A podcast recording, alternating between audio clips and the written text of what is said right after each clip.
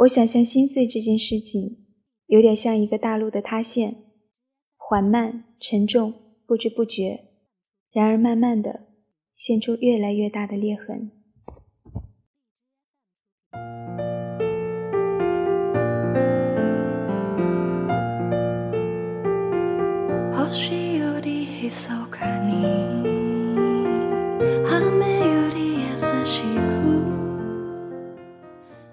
大学的时候，一个朋友和男友分手，是他主动提出来的。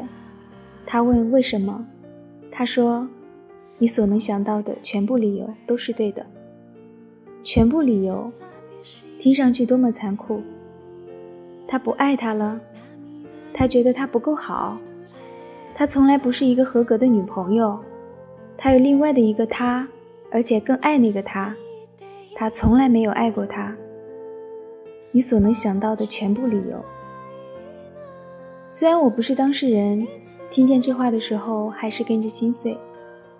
整个世界，目光所及之处全是理由。桌子不是桌子是理由，书包不是书包是理由，天空不是天空是理由。整个世界团结一致，万众一心的来对付这一个人。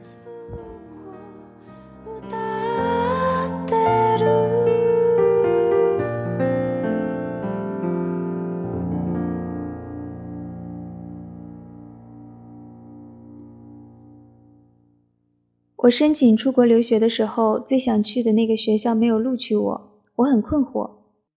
我学习多好啊，我研究计划书写的多规范啊，我求学的心情多么热切呀！你们凭什么就不要我？后来找工作的时候，有一个面试过的机构，最后决定录用了别人，我很生气。我们不是聊得很开心吗？你们的问题我不都对答如流了吗？为了那场面试，我还专门买了一个一百五十美元的职业女装呢。你们为什么不要我？还有一年春天，我曾经千里迢迢地跑到另外一个城市，因为我很想问一位同学一个问题。但最后，在三个小时的飞机、两个小时的巴士、一个小时的步行和一个小时的晚餐之后，我决定放弃那个问题。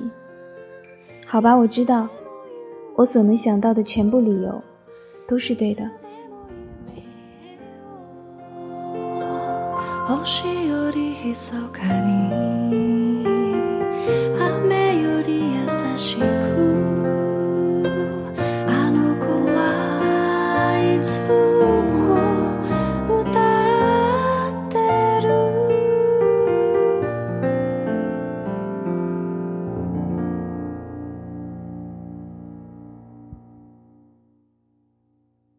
我想象心碎这件事，有点像一个踏路的塌陷，缓慢、沉重，不知不觉，然而慢慢的现出越来越大的裂痕。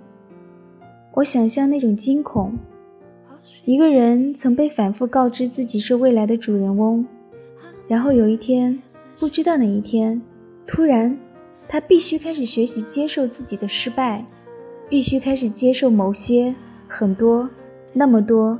太多，几乎所有美好事物与自己的无关性。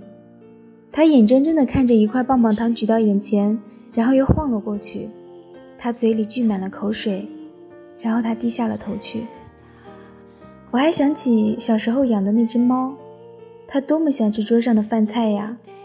它每天都从桌子底下巡视，它跳上桌被打了下去，又跳上桌又被打了下去，再跳上桌。还是被打了下去。后来，他不跳了。他路过那个桌子，看着桌上那些诱人的饭菜，眼神茫然地走了过去。